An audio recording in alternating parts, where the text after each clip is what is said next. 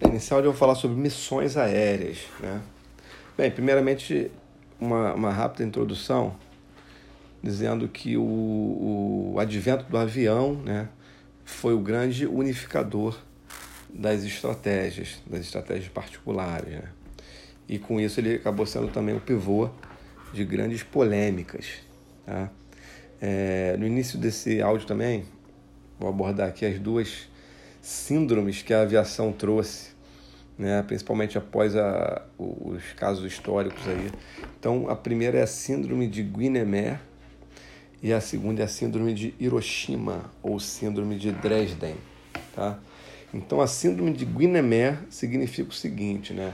É, é, é, é, no caso, afastar, hostilizar o, o tecnicismo exagerado da guerra aérea, né? ou seja, colocar os louros no, nos equipamentos, nos aviões e exaltar é, a coragem, a habilidade do piloto. Por que, que é isso, a síndrome de Guiné? Porque Guiné foi um grande ás, né? um, grande, um grande piloto de caça que pô, ele contabilizava os, os, os aviões inimigos e ele pô, destruiu mais números, dezenas de, de aviões inimigos e com isso ele ficou sendo o cara, né? o ás indomável mesmo.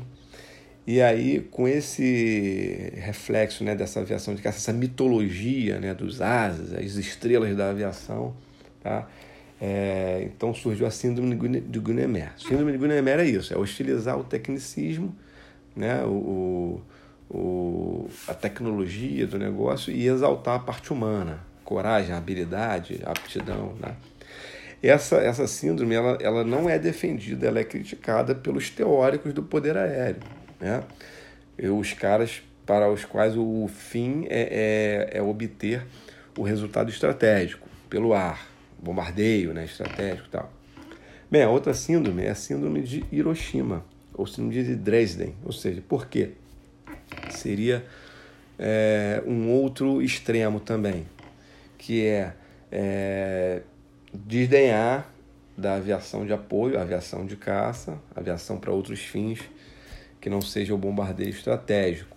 Né? É, também chamada de síndrome de Dresden, por conta de um, de um grande bombardeio que aconteceu e foi decisivo também, assim como Hiroshima e Nagasaki. Então a síndrome de Hiroshima é isso, tá? é desdenhar, é, é desconsiderar a aviação de apoio, a aviação para outros fins que não seja bombardeio estratégico. Bem, falando agora sobre as dimensões da estratégia aérea, é, é, eu queria falar de várias dualidades aqui. Tá?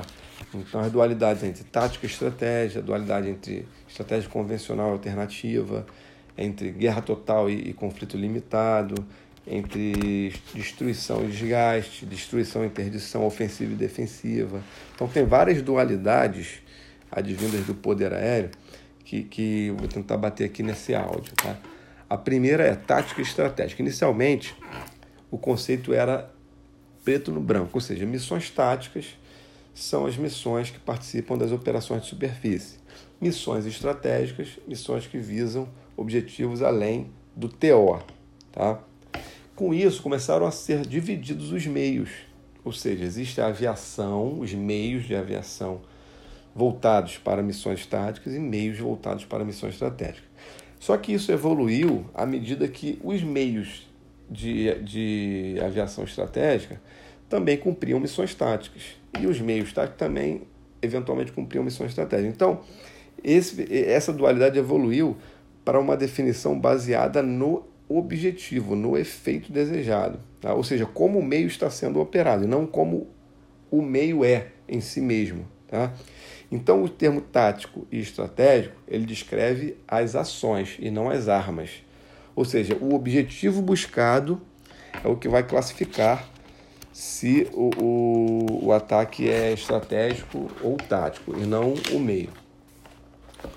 Bom, a outra dualidade aqui é entre a estratégia convencional e a alternativa. Convencional é a, é a, é a clássica, e a alternativa seriam as guerrilhas, né, insurgências e tal.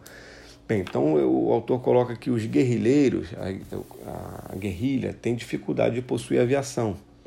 Tá? A aviação ela é um meio de estratégia convencional. Tá? Inclusive, é um excelente instrumento de contra-guerrilha na, na, na, dimensão defensiva, vigilância. Né?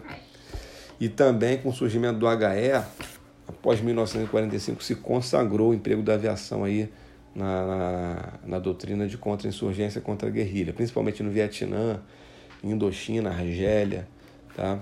em que pese aí a grande vulnerabilidade do, das aeronaves de, de asa rotativa. Tá? Bem, outra dualidade aqui é guerra total e conflito limitado. Tá?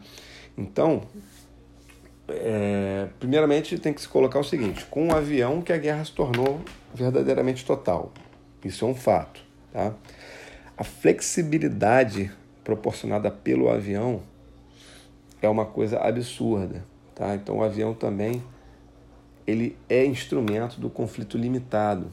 Ação de presença, vigilância, projeção de poder, tudo isso aí o avião ele vai contribuir bastante. Então comparando o poder aéreo com as esquadras, com o poder marítimo, é, tem assim, tem-se que a, as esquadras são lentas, mas elas têm uma característica que é a permanência.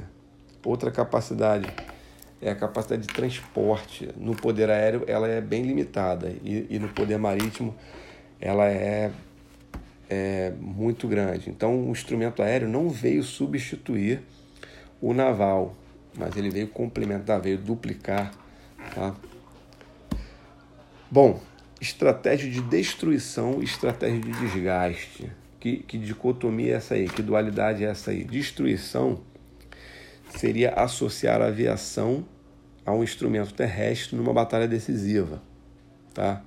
Ou também o bombardeio estratégico com arma nuclear. Destruição é, é acabar, tá? Então a aviação associada, a aviação por si só não é de destruição, mas ela associada ao instrumento terrestre, por exemplo, Blitzkrieg na Segunda Guerra Mundial, aviação Luftwaffe com blindados, com divisões Panzer, não sei o que tal, tal destruir, acabava e batalha decisiva, né? É, ou o bombardeio estratégico com arma nuclear, Hiroshima, Nagasaki, então isso seria estratégia de destruição. O simples bombardeio estratégico, por exemplo, bombardear uma cidade, bombardear um alvo estratégico, ele é desgaste, tá? E o apoio ao solo também é desgaste. Bem, agora fazendo a dualidade destruição e interdição, tá? Mesma coisa, é destruição, ela vai visar alvos aéreos, tá? Ou seja, a destruição e a interdição, elas vão se opor nesse sentido. A destruição, ela vai visar alvos aéreos, é, aviação de caça, buscando aeronaves inimigas ou até mesmo objetivos terrestres e navais, bombardear esquadras, né? bombardear transportes é, de tropas paraquedistas, etc. E a interdição vai visar o apoio ao solo para quê? Impedir o defensor de se deslocar livremente em segurança. Vai incluir também combate terrestre, associação com, com outros esforços, né? É, então essa essa interdição aí, ela vai ser mais tarde teorizada na paralisia estratégica, do Coronel Arden e do, do John Boyd, tá? 1980. A Blitzkrieg é o exemplo clássico disso aí, da interdição. Ou seja, poder aéreo associado com, com o combate terrestre, aperfeiçoado também nas grandes ofensivas aliadas ali da Segunda Guerra Mundial. Bem, estratégia ofensiva e defensiva. Tá? Bem, ele, ele, o autor diz o seguinte, que a aviação ela, ela possui essa dualidade. Normalmente é uma corrente que defende a aviação somente com um papel ofensivo, tá? sendo impossível a defesa. Ou seja, a única defesa para o poder aéreo é a contraofensiva, né? o que vai levar é, a ideia de represálias armadas, que vai também inspirar a, a estratégia nuclear, né? Ou seja, leva vantagem sempre quem toma a iniciativa, tá? Porém, o contraponto é o que é possível, né? a, a, o poder aéreo adotar uma postura defensiva. E aí o exemplo clássico, o exemplo histórico, foi a Batalha da Inglaterra, com a, a investida alemã da Luftwaffe sobre a Grã-Bretanha e a, a, Inglaterra tendo que lançar mão de uma forte é, é, força aérea, poder aéreo para poder se defender. Tá? Então, quase terminando aqui, falando sobre dissuasão e ação. Tá? Estratégia de dissuasão, estratégia de ação. Dissuasão está ligado à força aérea. O bombardeio é, por excelência, o instrumento da estratégia de dissuasão. Realmente, para quem a capacidade de realizar um bombardeio estratégico, portanto, uma grande capacidade de dissuasão. Tá? A estratégia de ação ela vai ter tarefas em dois polos: a aquisição e conservação da superioridade aérea e o bombardeio estratégico propriamente dito. Tá? Então, o bombardeio estratégico ele vai se aplicar na estratégia de dissuasão e na estratégia de ação também. Bem, por último, aquisição, conservação e exploração do domínio. São três termos aí técnicos, tá? específicos do poder aéreo, que seria o que? Aquisição relacionada a uma postura ofensiva, conservação, postura defensiva e exploração é, seria, no caso, aquela dualidade, né? apoio ao solo e bombardeio estratégico. Então eu adquiro o domínio do ar, eu conservo o domínio do ar, então ofensiva e defensiva. Tá? E como eu exploro? Por meio de apoio ao solo e bombardeio estratégico. Tá? Então o pensamento teórico estratégico aéreo focou é, nas ações contra a superfície e acabou se esquecendo do domínio dos ares, diferente do pensamento teórico marítimo, que, que focava sempre no, naquele termo, né? domínio do mar, domínio do mar, domínio do mar. Tá?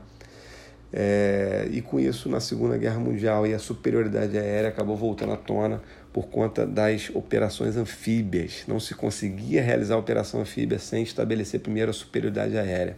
Tá? Acabou virando um grande problema tático e operacional da Segunda Guerra Mundial. Tá? Então, aquisição, conservação e exploração do domínio do ar.